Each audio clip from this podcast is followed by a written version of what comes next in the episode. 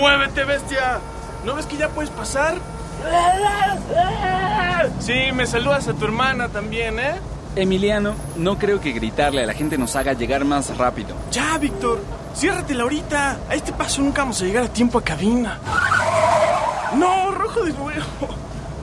Ya mejor voy llamando para decir que se cancela el episodio de hoy. Creo que no fue muy buena idea tomar esta avenida ahora pico. Creo que no es buena idea manejar en una de las ciudades con peor tráfico en el mundo. ¿Ves? Hubiéramos tomado el metro. Sí, claro, como si fuera a estar menos lleno. Mira, mejor, ya cálmate, porque parece que vamos a estar aquí un buen tiempo. ¿Y vas a ser tú quien se disculpe con la audiencia por haber llegado tan tarde? Ay, podríamos ahorrarnos todo esto si tuviéramos semáforos autoorganizantes. ¡Ya arranca! ¡Ya tenemos el verde! ¿Qué? Ok, avanzamos medio metro. ¿Estás contento? No nos sirvió de mucho. Bueno, a ver, ¿de qué hablabas? ¿Qué son esos semáforos autoorganizantes? ¿Qué te parece si te lo cuento en cabina?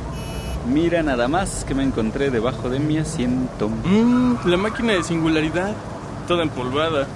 Hasta con razón no la usábamos desde hace varios programas.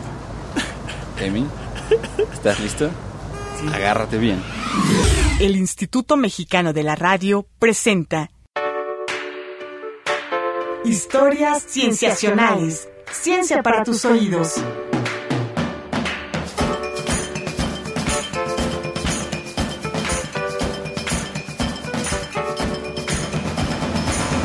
Bienvenidos a una nueva emisión de Historias Cienciacionales. Mi nombre es Víctor Hernández y en esta ocasión vamos a hablar de... Oye, ¿y tu coche? Ah, ah. Bueno, supongo que la grúa se va a encargar de él. Si es que logra abrirse paso en este tráfico. Oye, me quedé picado con ese tema de los semáforos autoorganizantes. ¿A qué te refieres? Mira, para contarte debemos hablar primero de un tema muy usado en campos tan distintos como la física, la biología, la sociología o las matemáticas. Ese tema es la complejidad. No, Víctor, mira, yo sé que a ti te gustan mucho las cosas complejas y todo, pero mira, a mí sencillo y claro. No, no, a mí también me gustan así las cosas. Mira, no te preocupes. Complejidad no se refiere a algo complicado, enmarañado, difícil de entender. En realidad, no existe una definición única de complejidad tal como la entiende la ciencia, pero supongo que lo más común es referirse a ella como, y pon atención, las propiedades de los sistemas que operan entre el orden y el desorden. El orden y el desorden, ¿eh? Mira, pues no quiero que parezca como si no te estoy entendiendo, pero no te estoy entendiendo. Espera un poco y confía en mí. Quizás sea más fácil comprenderla desde su etimología, que en este caso es muy ilustradora. Complejidad viene del latín plexus, que significa entretejido, y así son los sistemas complejos, como una tela compuesta por distintos tipos de hilos, de manera que no podemos separar cada uno de esos hilos que la conforman, porque juntos le dan forma a la tela. Estudiarlos por separado no tiene sentido si queremos entender al sistema entero. Ah, ya te voy alcanzando. Entonces la tela tiene propiedades distintas a la de los hilos que la componen. Sí. Y unos cuantos hilos no pueden explicar, eh, no sé, por ejemplo, su textura o su color final. Sí, exacto. En los sistemas complejos emergen atributos o propiedades que solo son explicados por la interacción entre los elementos que la componen. A ver, dame un ejemplo, a ver si sí sabes. Bueno, hay muchos ejemplos. Por ejemplo, es... mm, ah, piensa en las parvadas. En una parvada no hay un líder que dirija a todo el grupo. En cambio, cientos o miles de individuos forman patrones espectaculares en el aire que cambian rápidamente. No podemos estudiar la parvada si observamos a una sola ave, porque su comportamiento depende de las interacciones con sus vecinas. Y no podemos separarla del grupo, esperando comprender la parvada entera, porque este tipo de interacciones determinan su dirección y velocidad. ¡Ay, qué padre! Creo que yo tengo otro ejemplo. En los estadios de fútbol, cuando se reúnen miles de personas, emergen otro tipo de comportamientos, como las olas. Mm. Estamos en la Copa del Mundo México 86. Argentina enfrenta a Inglaterra en un partido cargado de emoción, envuelto entre los gritos de la multitud. Ha pasado ya el medio tiempo y Diego Armando Maradona, la mano de Dios, se acerca peligrosamente a la portería opuesta. Ahí la tiene Maradona, lo marcan dos, pisa la pelota Maradona, arranca por la derecha el genio del fútbol mundial y deja el tercero a tocar para Borruchaga siempre Maradona, genio, genio, genio, ta, ta, ta, ta, ta, ta, ta.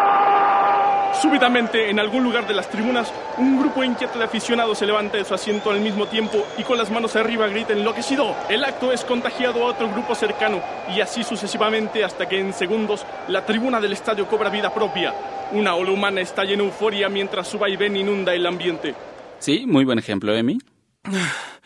En este caso, pues nadie dio la orden de iniciar la ola. Y sin embargo emergieron propiedades que no existen en los individuos, sino en todo el conjunto de personas que interactúan entre sí, ¿no? No podría haberlo dicho mejor, ni con mejor voz, Emi.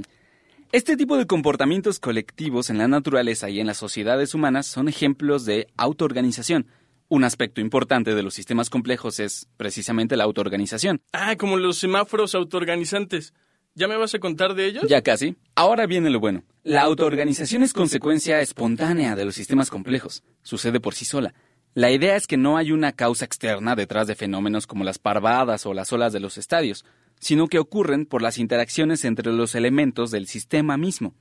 Para ponerlo más claro, los patrones o comportamientos emergentes se producen a partir de las reglas locales. Ay, Víctor, íbamos tan bien. Un ejemplo lo aclara todo. Mira, volvamos a hablar de emergencia de características. ¿Que llamo a los bomberos? No, no, no. En este caso, emergencia significa algo que emerge, no algo urgente.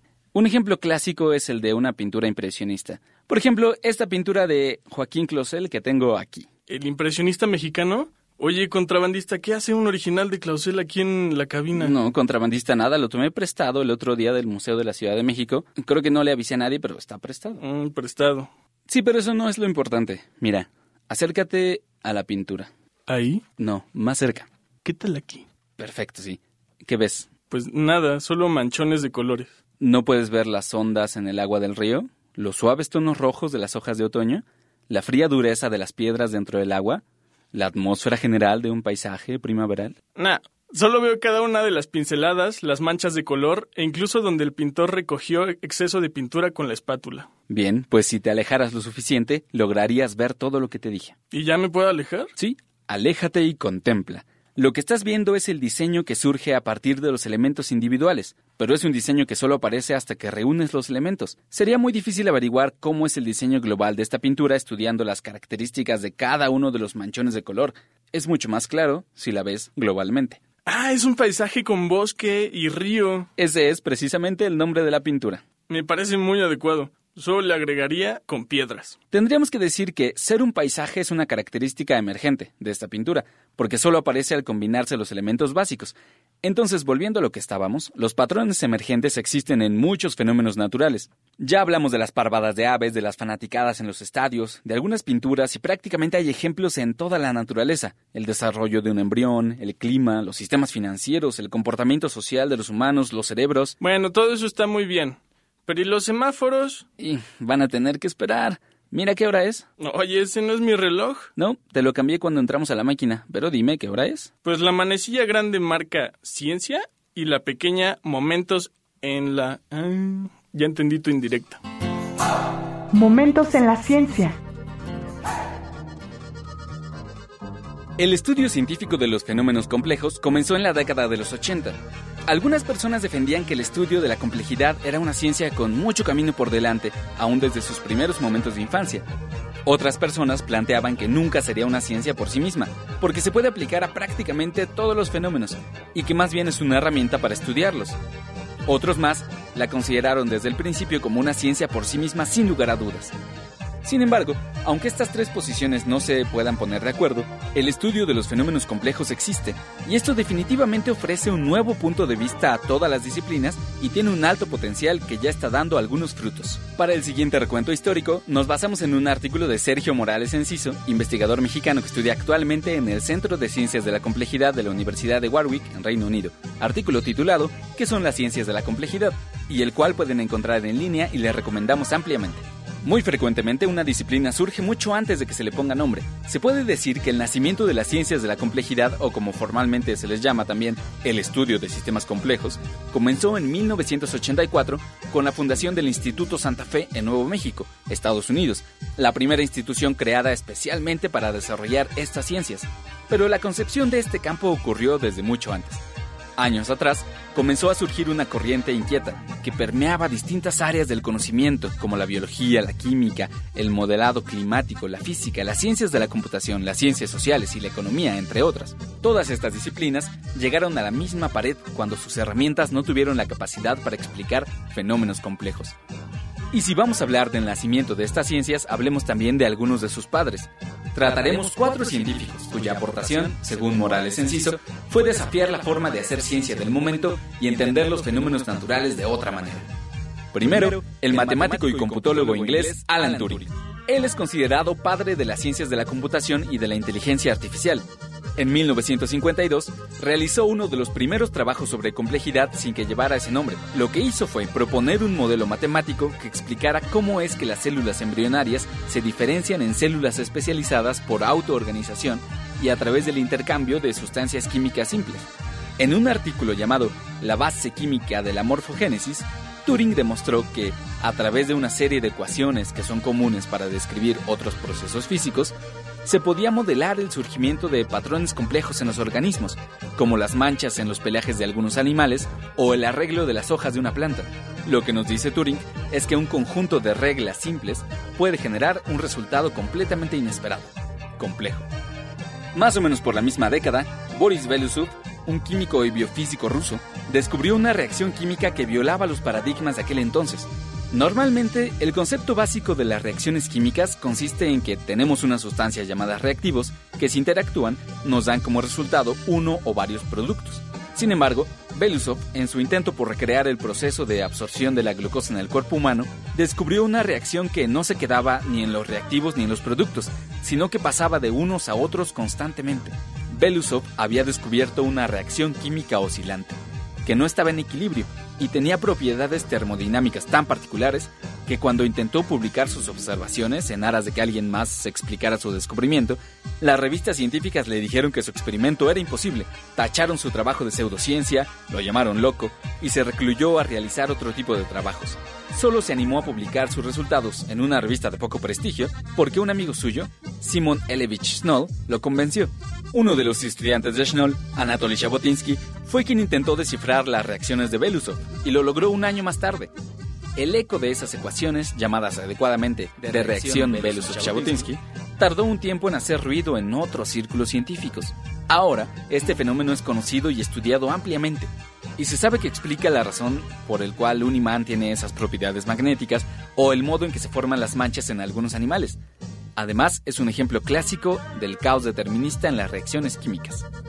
El tercer personaje ilustre de la complejidad fue Edward Norton Lawrence, un matemático y meteorólogo estadounidense.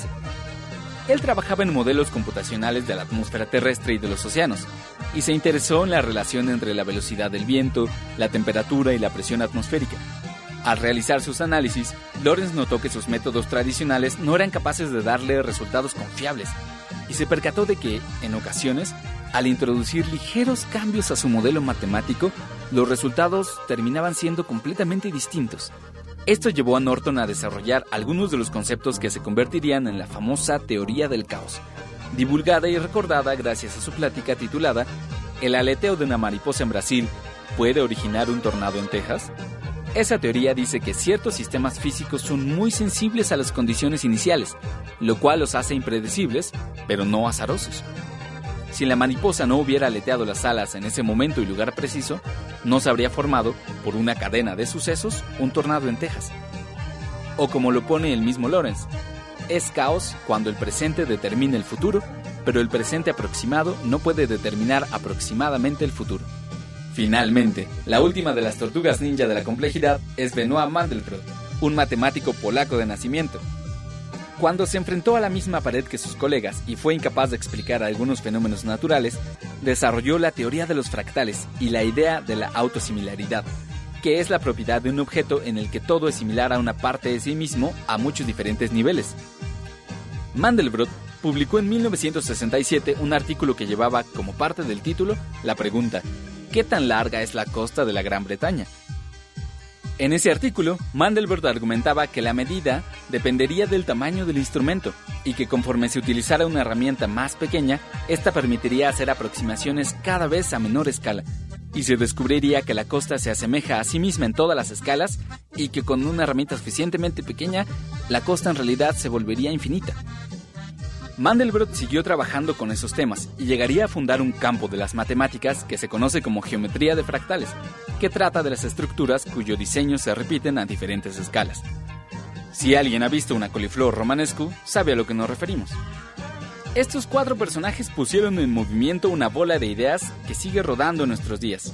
Y ya sea que las llamen complejas o no, las ideas de estos personajes están empujando cambios en los paradigmas de todas las ciencias. Estuvo a punto de pasarse de tiempo esa sección, ¿no? ¿Ah, sí? Mira, las manecillas casi llegan a... Nuestras productoras nos van a ahorcar por pasarnos del tiempo. Mm, la palabra clave es casi. Lo bueno es que ya terminamos. ¿Casi? ¿Qué? ¿No tienes ganas de saber qué trabajos recientes se han hecho desde las ciencias de la complejidad? No. ¿Qué? Pero si... No tengo ganas porque ya los conozco y vengo a contarte uno. Ah, qué inesperado. Para nuestra sección Ciencia en el Mundo. Perfecto. Ciencia en el mundo. Muy bien, para la sección Ciencia en el Mundo tenemos con nosotros a Emiliano Rodríguez Mega, parte del equipo de historias sensacionales. Emi, qué bueno que sigues aquí. Hola. ¿Cómo estás? Pues muy contento de seguir contigo. Perfecto, bien. Entonces tienes hasta que las manecillas de reloj marquen hora de entrevista para contarnos lo que nos vas a contar. Y corre tiempo, gracias.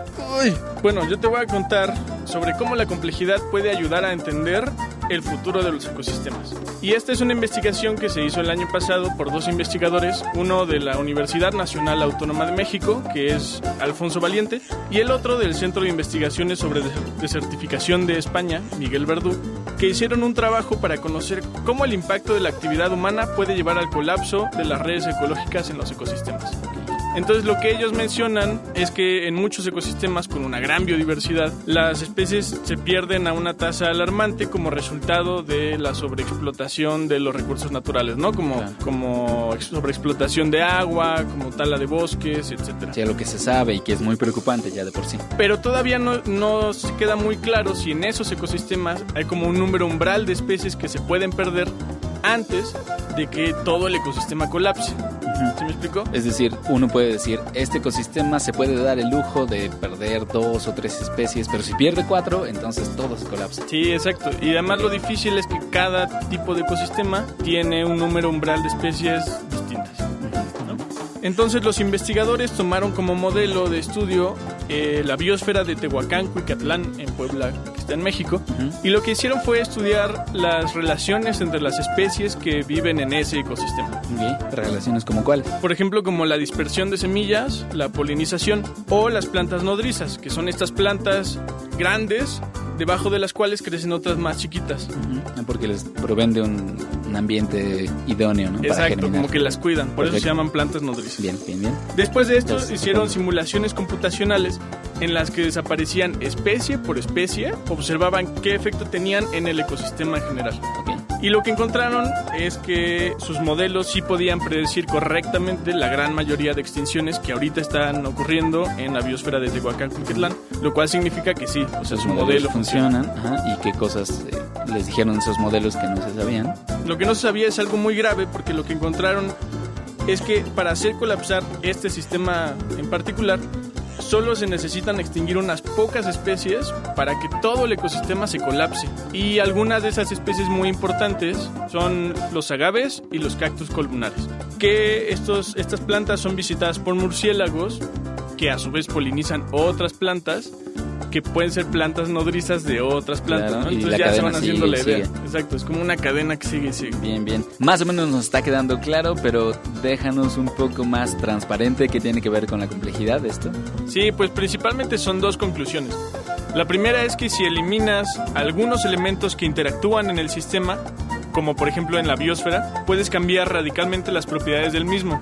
Y otro, otra conclusión es que para comprender un sistema en su totalidad, tienes que tratar de encontrar la gran mayoría de las interacciones del mismo para saber cuáles son las más importantes. En este caso, por ejemplo, los murciélagos. Bien. ¿no? Parecen ser un elemento muy importante. Claro. Y no podrías encontrar todas, todas las interacciones. No puedes encontrar todas las interacciones nunca. Y esto es lo que les da a los sistemas biológicos, pues su propiedad de, de ser impredecibles. Ujú. Biológicos complejos. Exacto. Perfecto. Muchas gracias, Emi. De nada. Fíjate, pensé por un momento que nos ibas a hablar de los semáforos. No, pues si tú metiste ese tema, Víctor, yo pensé que tú nos ibas a hablar de él. Ah, sí. Bueno, creo que mejor será que nos hable nuestro invitado, que es un experto en el tema. ¿Ah, sí? ¿Quién Tendremos a? Carlos Hersherson aquí en el estudio para que nos hable sobre complejidad, autoorganización, semáforos autoorganizantes. En la segunda parte de este programa regresamos con historias cienciacionales. No se vayan. Vamos a un corte y regresamos. Tú escuchas historias cienciacionales. Ciencia para tus oídos. Ciencia para tus oídos.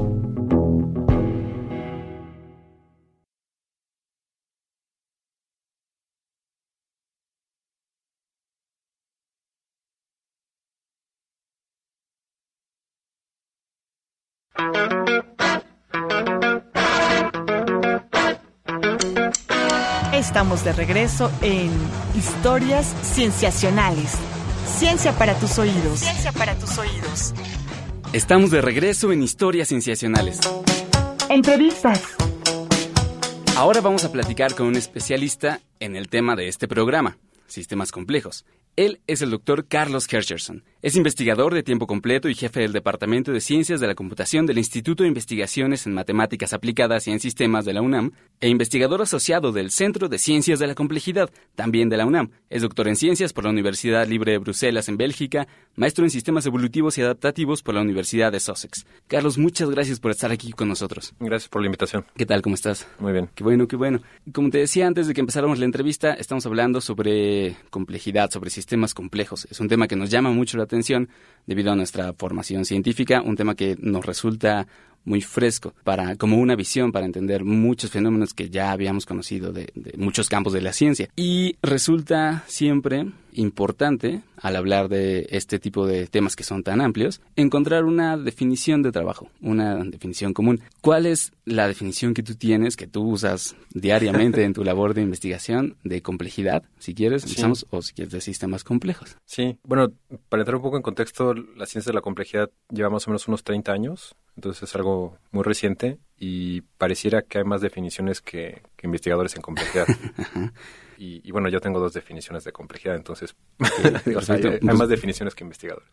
Y pues muchos podrán decir, bueno, ¿cómo, ¿cómo pueden estudiar algo si no lo pueden definir?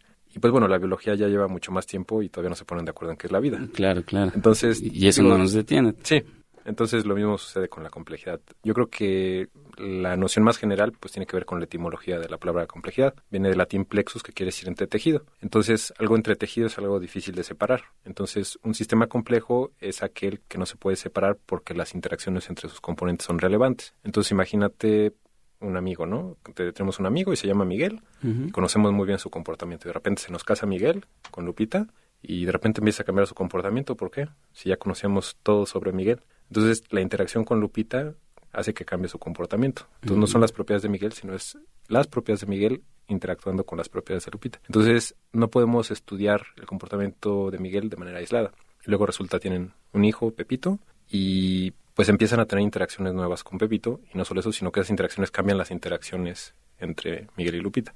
Entonces, esto genera información nueva que no estaba en, la, en las propiedades de Miguel. Uh -huh. Entonces estas interacciones generan información nueva, lo cual limita qué tanto podemos predecir de los sistemas complejos. Y si tenemos problemas para un sistema de tres personas, ahora imagínate una ciudad con millones de habitantes, una sociedad, culturas y demás. Entonces, claro. digamos, un reto de la complejidad es que las herramientas tradicionales que se tenían en ciencia desde tiempos de Galileo, Descartes, Newton, Laplace, pues no aplican porque no tienes una predicción limitada por esta información que se genera en las, en las interacciones. Entonces, se están desarrollando nuevos métodos para describir y para controlar sistemas complejos en todas las áreas y pues este es un, un gran reto, ¿no? Efectivamente, a nosotros nos llama mucha atención o sea, el hecho de que, por supuesto que las interacciones, por tomar tu ejemplo, entre personas, resultan complejas a pesar de que se intenten simplificar, por ejemplo. Pero lo interesante es que esta visión de cómo funcionan muchos fenómenos naturales se puede aplicar incluso a fenómenos muy sencillos sí. y que, que y, y, le echan una nueva luz a esos fenómenos y nos aportan mucho al entendimiento. ¿Cu ¿Cuál sería, dirías tú, uno de los fenómenos que en principio te llamó más la atención como para meterte a este tema? O, o, tal vez ni siquiera tuvo que ser un fenómeno, tal vez tuvo que ser el entendimiento teórico que, que fuiste encontrando acerca de la complejidad. Digamos, ¿qué fue lo que te llamó hacia las ciencias de la complejidad? Bueno, cuando todavía estaba estudiando la carrera en computación, eh, uno de nuestros profesores nos, nos, mostró un juego que se llama el juego de la vida, uh -huh. que es un autómata celular. Entonces, básicamente, tienes una malla con que pueden estar vivas o muertas y con reglas muy sencillas eh, se determina su estado. Uh -huh. Esto es una simulación en computadora. computadora. Uh -huh. Sí. Y, y lo interesante es que las reglas son muy, muy sencillas pero a partir de las interacciones empiezan a emerger eh, estructuras y comportamientos no esperados. Entonces de repente hay estructuras que se mueven en el espacio, ¿no? Y en tus reglas tú nunca definiste locomoción. Luego hay depredación y hay reproducción y, otras cosas que no están en las reglas, ¿no? Entonces uno dice, bueno, pues ¿de dónde sale? Pues salen precisamente de las interacciones. Entonces esto como que abre nuevos horizontes en la manera en la que se está haciendo ciencia. Y precisamente ese es otro de los temas que más nos llama la atención sobre esto, que es un concepto que se puede aplicar a muchísimos campos de la ciencia, ya sea eh, en física, química, misma biología o hasta en urbanismo, que es un tema del cual eh, queremos tocar más adelante contigo. Pero primero nos interesaría escuchar qué nos puedes decir acerca de, de lo transversal que resulta la, las ciencias de la complejidad. Por ejemplo, allí en el centro de investigación donde trabajas, el Centro de Ciencias de la Complejidad, tienen investigadores de muchos diferentes campos y tienen proyectos de muchos diferentes, de muchas diferentes disciplinas científicas.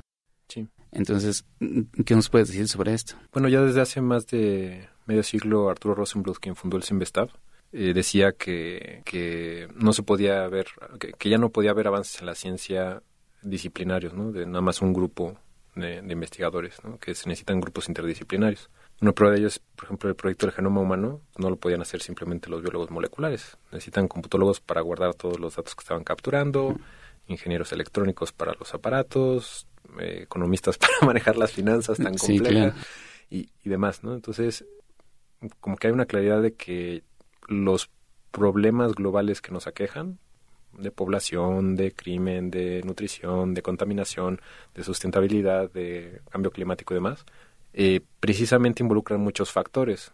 Son, problemas multifactoriales.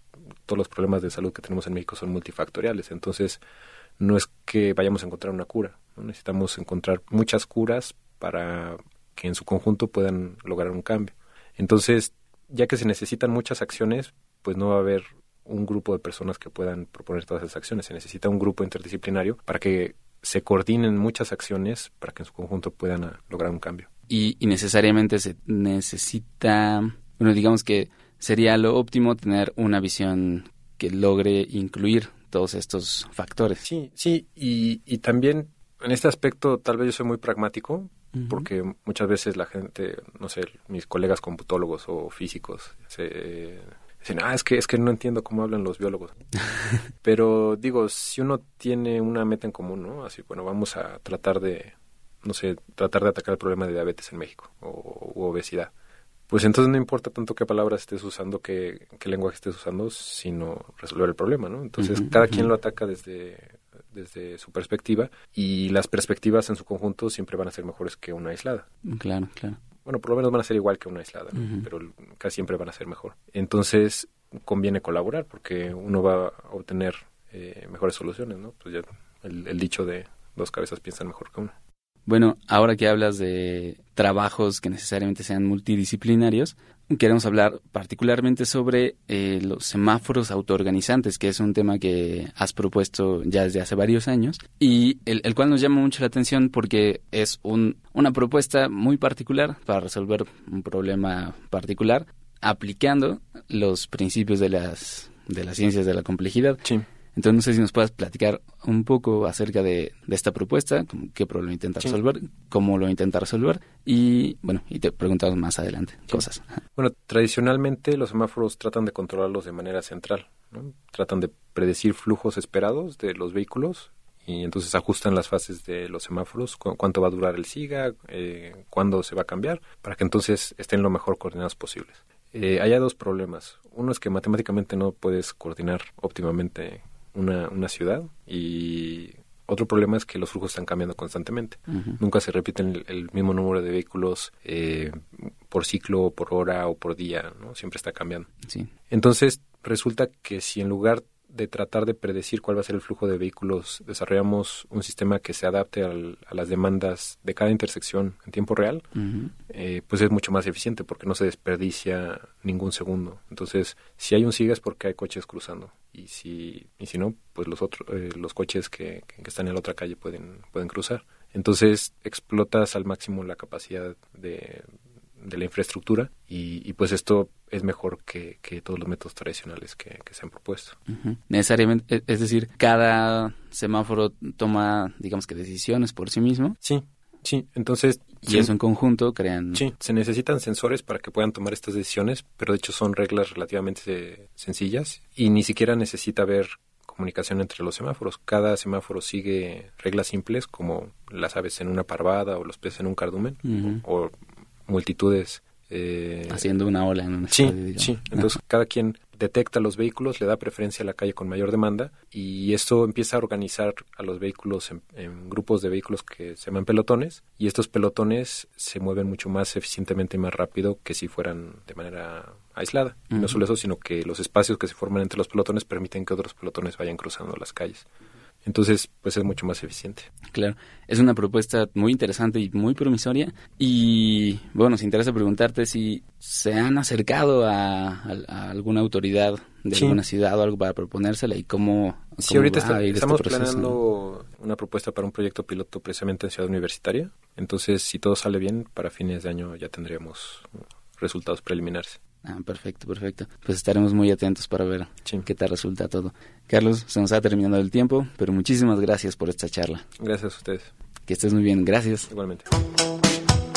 Hemos llegado al final de este programa. Agradecemos a Emiliano Rodríguez Mega, parte del equipo de historias cienciacionales. También al doctor Carlos Herscherson, del Instituto de Investigaciones en Matemáticas Aplicadas y en Sistemas de la UNAM, por habernos concedido el tiempo para esta charla tan interesante. Si quieren contactarnos para cualquier comentario, pregunta, conocer las fuentes que utilizamos para este programa, pueden escribirnos a nuestro correo historiascienciacionales.gmail.com, cienciacionales todo con C, o buscarnos en nuestras redes sociales Historias en Tumblr, WordPress y Facebook, o en Twitter como arroba cienciacionales. Nos encantaría saber de ustedes.